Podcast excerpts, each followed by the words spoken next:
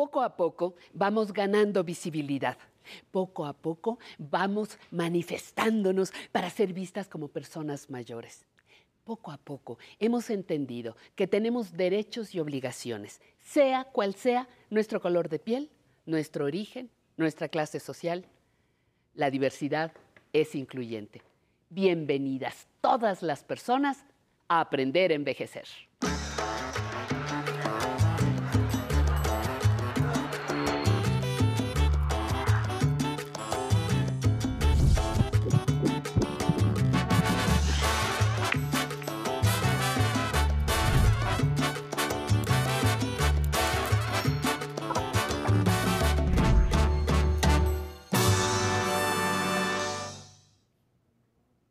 Amigas, amigos de Aprender a Envejecer, mil gracias por estar aquí con nosotros otro jueves. Como ustedes saben, nuestra misión es presentarles herramientas, servicios y actividades para que el proceso de envejecimiento sea de disfrute y plenitud para todos los estilos de vida y las diferentes necesidades. Por eso, el tema del día de hoy es especialmente relevante pues en el imaginario colectivo, los adultos mayores generalmente son personas, eh, abuelas, abuelos, heterosexuales, retirados. Normalmente eh, los imaginamos con una vida familiar tranquila, pero esto es solo un estereotipo, pues cada adulto mayor sigue siendo tan único y con circunstancias tan irrepetibles, igual que cualquier joven o niño. Por eso es importante dar espacio para hablar y visibilizar a los adultos mayores LGBTTIQ a los que su entorno a lo largo de la vida generalmente no les ha sido fácil, no, ha sido incluyente y libre, eh, como de alguna forma vemos que pasa ahora con las generaciones jóvenes de nuestro tiempo.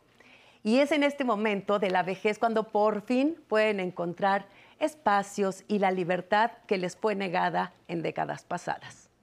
Así que como la diversidad crea riqueza en una sociedad, hoy es reconocida aquí y vamos a platicar sobre los servicios y los apoyos para esta comunidad. Acompáñenme a ver la cápsula que prepararon mis compañeros de producción y regresamos a darle la bienvenida a nuestra invitada.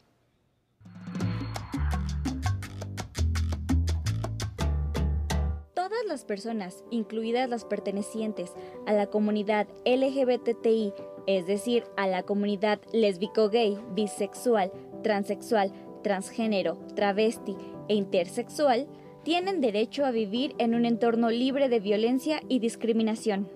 En los lugares de atención a personas adultas mayores se deben respetar los derechos humanos de todas y todos y se deben ofrecer a la comunidad LGBTIQ todas las actividades recreativas y servicios que se brinden, garantizando en todo momento el respeto a su integridad. Existen diversos centros de atención para las personas adultas mayores que tienen como propósito central garantizar todos los cuidados a las personas de la comunidad LGBTIQ y más para que vivan en ambientes donde no haya discriminación por orientación sexual o identidad de género. En estos centros de atención se les atiende de día y se trabaja con plena conciencia de las múltiples necesidades en materia de alimentación, salud, seguridad, recreación, entre muchas otras, de la persona adulta mayor perteneciente a esa comunidad o a cualquier grupo vulnerable. Esto es lo que veremos hoy en Aprender a Envejecer. Para mí es un verdadero gusto darle la bienvenida a nuestra invitada, que ya había estado con nosotros, una gran experta. Ella es Marisela Rangel Guerrero, socióloga, integrante del Departamento de Capacitación del INAPAM. En este espacio imparte cursos, talleres, conferencias y realiza artículos sobre temas de vejez y envejecimiento con perspectiva de género, de derechos humanos y curso de vida. Marisela, bienvenida. Gracias por acompañarnos. Hola Mari Carmen, muchas gracias por la invitación. Estoy muy contenta de compartir de nuevo en este espacio contigo. No, al contrario, es un honor. Oye, a ver, empecemos eh, para situar bien la, comunidad a la que nos estamos refiriendo. ¿Quiénes forman parte de esta comunidad? ¿Y cuál eh, ves desde tu área de trabajo que es su, su situación actual? Ok. Bueno, para comenzar, eh, las siglas LGBTTIQ eh, bueno, engloban a un gran colectivo de personas eh, lesbianas, gays, bisexuales, transexuales, transgénero, intersexuales, asexuales, queer, em, que justamente, pues históricamente han vivido una serie de discriminaciones y violencias que han afectado sus cursos de vida. Entonces, em, como lo mencionabas al principio eh, del programa, regularmente se piensa en las personas adultas mayores como un grupo homogéneo con características muy bien definidas y esa imagen em, estereotipada justamente excluye las otras identidades o las diferencias que dan cuenta de los procesos en que una persona envejece que son completamente diferentes y heterogéneos. Y dentro de estas otras formas de vivir la vejez, pues están justamente las personas de este colectivo. Claro, sí, independientemente, exacto. Ahorita nos estamos refiriendo a este grupo con orientaciones sexuales, digamos, diferentes a eh, la, digamos, la generalidad de cómo el estereotipo nos propone, ¿no? A la abuelita con chonguito y con su esposo de bastón y todo esto. Pero estas personas, ahorita que ya están en estas edades, pues les tocó unas décadas y unas generaciones, digamos, durante su vida de niñez y de juventud muy difíciles. Sí, es, es muy importante esto porque eh, a las personas nacidas, por ejemplo, en la mitad del siglo XX, eh, que justamente vivieron su juventud en estas décadas 80, por ejemplo, donde se vivió la pandemia por VIH-Sida, donde se vieron afectadas eh, todas las personas heterosexuales y obviamente también de la comunidad LGBTI. Eh, pero que esta situación, este contexto social e histórico en específico afectó sus cursos de vida y en donde muchas personas de esta generación ni siquiera pudieron llegar a su vejez, justamente porque su vida se vio vulnerada. En este sentido, en este contexto en particular, eh, hemos visto cómo las personas de esta comunidad que crecieron en contextos eh, familiares y sociales sumamente punitivos, em, que se les estigmatizaba, se les criticaba o juzgaba por su preferencia sexual, identidad de género y demás, eh, preferían ocultar esta información justamente por la discriminación, el rechazo y la estigmatización de la que eran víctimas. Eh, esto que que tuvo como consecuencia que justamente eh, pues quitara del panorama a estas personas mayores em, parte de la comunidad que estaban envejeciendo. Entonces, el visibilizarlo ahora es muy importante porque estamos en un contexto donde las personas mayores que son parte de este colectivo se sienten con la seguridad y la confianza de poder expresar su identidad o sus preferencias sexuales de una manera libre, sin el temor eh, de ser prejuiciados eh, Señalados, eh, o señaladas. Entonces es, es, un tiempo bastante importante y trascendental para sus vidas porque justamente es un contexto en el cual se pueden expresar de una manera libre. En ese sentido, el, el que se haya tenido como parteaguas el hablar de estos temas ha propiciado también que se generen espacios para que las personas miembros de este colectivo acudan a, por ejemplo, casas de día, eh, como lo mencionaban en la cápsula, está la casa de día, la Etus Vitae, que justamente gestiona Samantha Flores, ella es una activista trans eh, que ha luchado durante décadas por los derechos de las personas eh, LGBTIQ+, y también em, ha propiciado que se generen estos espacios en donde las personas pueden encontrarse, pueden generar redes de apoyo social y a su vez también pueden tener otro tipo de servicios como atención psicológica, orientación jurídica, porque el que hayan vivido durante décadas quizás situaciones de vulnerabilidad o discriminación, justamente eh, se las hacía pensar que era normal vivir de esta manera. Sí, exacto. perdón que te interrumpa, nada más. Es que esto me parece súper importante, el decir, llegar a esta edad, después de haber vivido toda tu vida de algún modo em, disimulando o no teniendo como ciertos círculos este, aparte de tu familia y todo esto para vivir como, como libremente. Ahora que llegan a esta edad y que el entorno es mucho más amigable y mucho más eh, ¿no? libre, abierto, ¿cómo has visto que, que sí pueden dar ese brinco, sí se puede eh, este cambio como tanto en las familias como, eh, como las personas, eh, les personas, este, integrar así de repente abrirse después de haber estado como acostumbrados a estar como tan bajo la sombra? Sí, totalmente. Y creo que aparte es, es un momento bastante, o sea, de bastante transgresión en donde las personas pueden retomar roles, actividades eh, o proyectos de vida que de antaño se habían eh, truncado por esta situación. Entonces, regularmente justo dentro del imaginario social en donde se piensa que la vejez pues es una etapa en donde las, donde las personas pues descansan o se retiran o vaya, donde ya no se puede aprender o demás, es todo lo contrario, ¿no? Es una etapa en donde eh, podemos seguir construyendo em, distintas relaciones, eh, fomentar redes, eh, aprender cosas nuevas.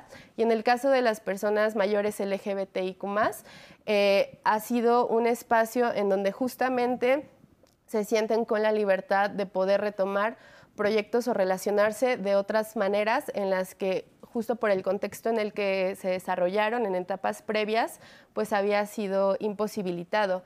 Eh, es muy interesante porque, por ejemplo, en la Casa de Vida, la Etus Vitae, eh, he tenido o tuve contacto con personas mayores de esta comunidad que encontraron en la vejez la oportunidad de poder expresarse abiertamente, de sostener vínculos interpersonales, afectivos, eh, de, de relacionarse con otras personas de la misma comunidad que no habían tenido la posibilidad de hacerlo porque eh, sus contextos familiares eran sumamente cerrados. o heteronormativos, por ejemplo. Y es muy rico ver cómo estos espacios de socialización favorecen esas interacciones porque aparte de que se, se establecen relaciones de amistad o relaciones interpersonales, estas relaciones también eh, representan redes de apoyo muy diversas, eh, sociales, materiales, laborales, eh, laborales, económicas. Entonces es, muy rico porque se abre un, un abanico muy grande de oportunidades que favorecen al bienestar en sus vejeces. Oye, eh, para seguir hablando sobre esto y sobre todo de los eh, servicios, apoyos eh, contra la discriminación que todavía puede existir y eso eh, que brinda el INAPAM. Vamos a seguir hablando. ¿Me acompañas a hacer un corte y regresamos? Claro, Marica Sí ha sido difícil, ¿no? El ver que se te caiga el pelo, ¿no? Que te moleste la asiática porque ahora ya no puedes hacer saltos mortales, ¿no? Porque pues el cuerpo te va pidiendo te va cobrando factura, ¿no? Pero aún así, dichoso, porque todavía en mis 62 años me puedo parar de, de cabeza y puedo hacer un resorte. Pues que nunca es tarde para aprender cosas, que uno pasa por procesos, que esta etapa que estamos viviendo ahora es una etapa muy interesante porque es la etapa de, de cosechar lo que sembramos, pero también es una etapa de aprendizaje porque son otras formas. No sé, mira, hay algo que el personaje no, no te da chance de pensar. No te da chance de pensarlo porque ya cuando estás en la escena se te olvida que traes dolor de ciática. Yo no sé si es mágico esto, ¿sabes? Y que esta es una, una etapa maravillosa, ¿no?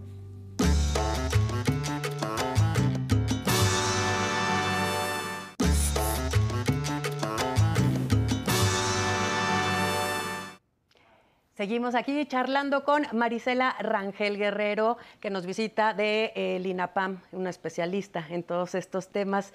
Eh, Marisela, fíjate que eh, tenemos una pregunta del público. si te parece, vamos a verla y ya seguimos con, con nuestra charla. Hola, muy buenos días. Yo soy Emma Moreno. Soy originaria de esta hermosa ciudad, la Ciudad de México, pero tengo 65 años. Me acabo de jubilar y actualmente vivo en los Estados Unidos, pero me gustaría regresar a la Ciudad de México y quiero saber dónde puedo encontrar recursos que sean ah, efectivos para mí, para mi esposa, para mi familia y que incluyan a la comunidad LGBT. Yo soy una persona muy activa. Quiero saber dónde puedo jugar tenis, dónde puedo andar en bicicleta, etcétera, etcétera, etcétera. Háblanos sobre esto en los dos contextos, eh, cuando estamos cerrados por pandemia y cuando las actividades se van este, abriendo, ¿no? Que bueno, ya estábamos un poquito Claro. más abiertos, pero seguro también hay cosas en línea que le puedes recomendar, ¿no? Sí, bueno, el regreso a actividades ha sido bastante complicado, ha habido mucha efervescencia, pero, em, por ejemplo, en el INAPAM eh, están justo los clubs, eh, las casas de día y las residencias para las personas mayores que pueden acudir, em, vaya, sin importar la condición, ¿no? Personas de este colectivo, en otras circunstancias o contextos, pueden acudir a solicitar los servicios.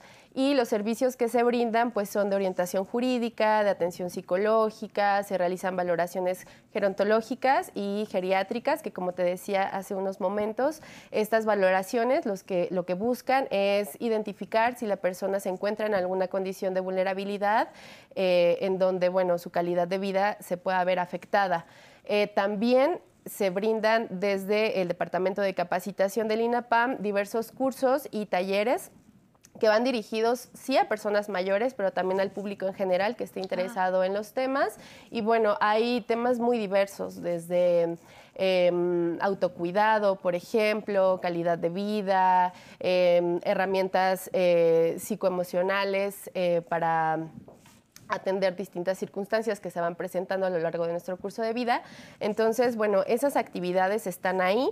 Eh, donde las pueden conocer o, identificar, pues en las redes sociales del INAPAM, ahí es donde continuamente eh, se están ofertando todos estos cursos que se dan, talleres y también en relación a las actividades que se realizan propiamente, eh, se va publicando en, por ejemplo, Facebook de INAPAM.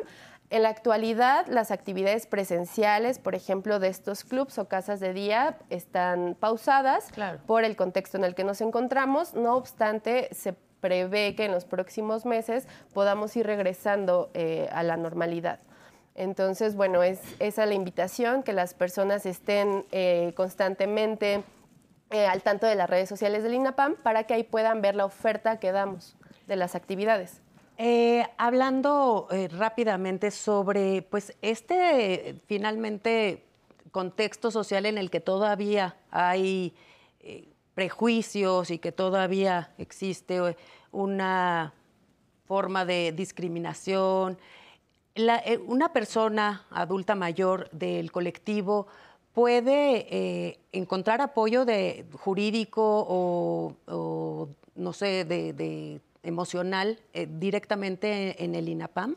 Sí, claro que sí. El apoyo, como te decía, es jurídico y eh, psicológico, pero cuando una persona mayor es víctima, eh, y hablando propiamente de las personas de este colectivo, son víctimas de algún tipo de discriminación, es importante tomar en consideración que se trata de un delito, ¿no? Y está Claro. tipificado eh, dentro del Código Penal federal. Entonces es muy importante que cualquier acción o actitud que eh, se ejerce en detrimento de la dignidad humana por razón de raza, de origen étnico, de condición sexogenérica, por orientación sexual y demás, eh, es discriminación, vulnera los derechos de las personas y se tiene que denunciar. Entonces, la denuncia se puede realizar en cualquier ministerio público, pero sí es importante que eh, si bien eh, INAPAM no se constituye como un órgano jurídico, tenemos la capacidad de brindar orientación en materia jurídica y en atención psicológica para que la persona justamente se sienta acompañada en ese proceso si llega a ser víctima de algún tipo de discriminación. Claro, como una guía, digamos. Como una guía, claro.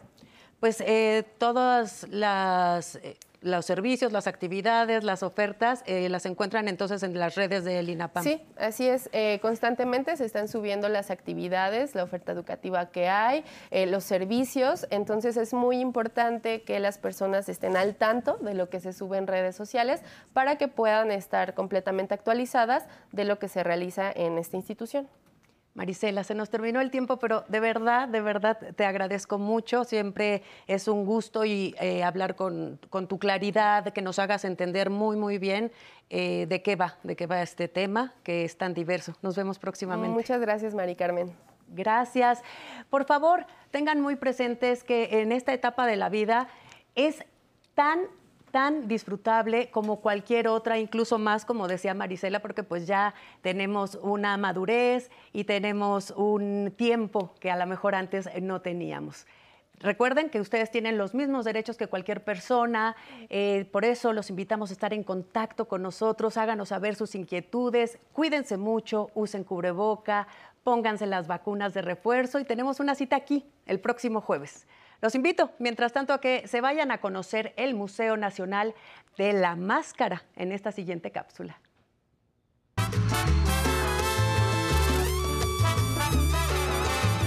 En una antigua mansión de estilo neoclásico, clasificado como monumento histórico por el Instituto Nacional de Antropología e Historia, se encuentra el Museo Nacional de la Máscara. Está localizado en la Plaza del Carmen, en el centro histórico de la ciudad de San Luis Potosí. El edificio fue construido originalmente como residencia particular y su diseño fue ideado por el ingeniero Enrique Campos. En 1898 fue vendida al militar porfirista Bernardo Reyes, aunque posteriormente, en 1907, formó parte del gobierno mexicano como Palacio Federal. En 1982 recuperó su esplendor al ser remodelado por el arquitecto Fernando Valdés Lozano para alojar al Museo Nacional de la Máscara.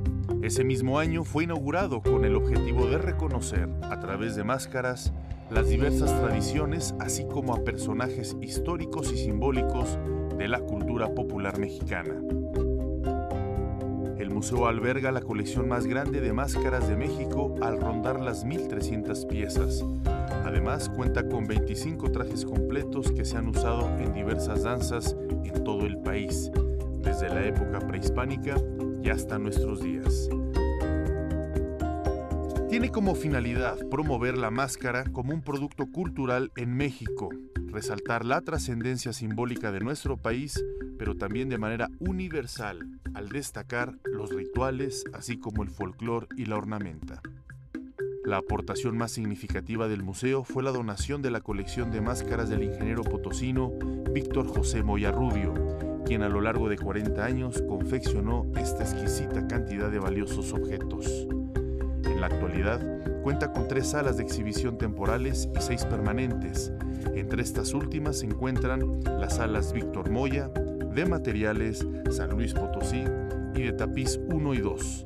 También cuenta con el Salón de los Espejos todas ellas podrá disfrutar de antiguas deidades prehispánicas, santos y demonios, conquistadores, ángeles y querubines, y a todo un grupo de seres fantásticos que habitan en la imaginación. Encontrará máscaras de cera, papel y madera, máscaras de diferentes partes del mundo y por supuesto de los diversos municipios de San Luis Potosí.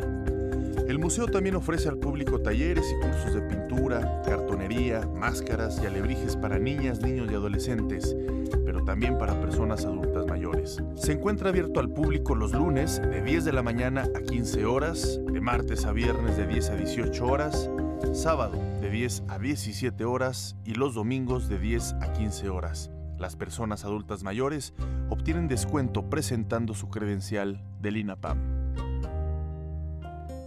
Y qué gusto terminar la semana. Excelente jueves para los que siguen aprender a envejecer desde la señal del 11. Me da mucho gusto saludar a los que nos ven en Durango, en Veracruz, Chihuahua y en Tamaulipas. Les recomiendo visitar el blog de Aprender a Envejecer para consultar la información que les compartimos en la semana. O si lo prefieren, nos pueden encontrar en el Spotify como Aprender a Envejecer. Y bien, pues quiero saludar a todos los que están conectados en el Facebook, como Ofelia Acevedo Velázquez, que nos escribe, Ana María Europeza, Lorena Rosa Jiménez también nos dice, buen día y muy buen programa, muchas gracias. Claudia Montero, María Aurelia Rojas, siempre presente con nosotros, muchas gracias. Carlos Merino, te mandamos un abrazo enorme. Martín Ramírez, Sol Said también nos saluda desde Chile. Y bien, pues sigan disfrutando la señal del 11. Pero antes, vámonos a bailar. ¿Con qué te están mirando ya? De Habana Son Cuba. ¡Vámonos!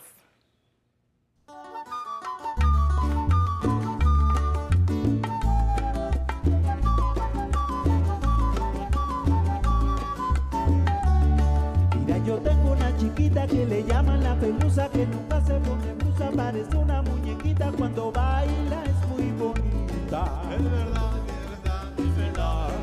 Y yo tengo una coqueta que le llaman la violeta, ella baila en la requeta, en los parques y en la meta, nunca pierde la chaveta. Nunca pierde la chaveta. Y yo tengo una chatica que es simpática y bonita cuando saca la lengüita y en su baile grita y grita y no se cansa de bailar.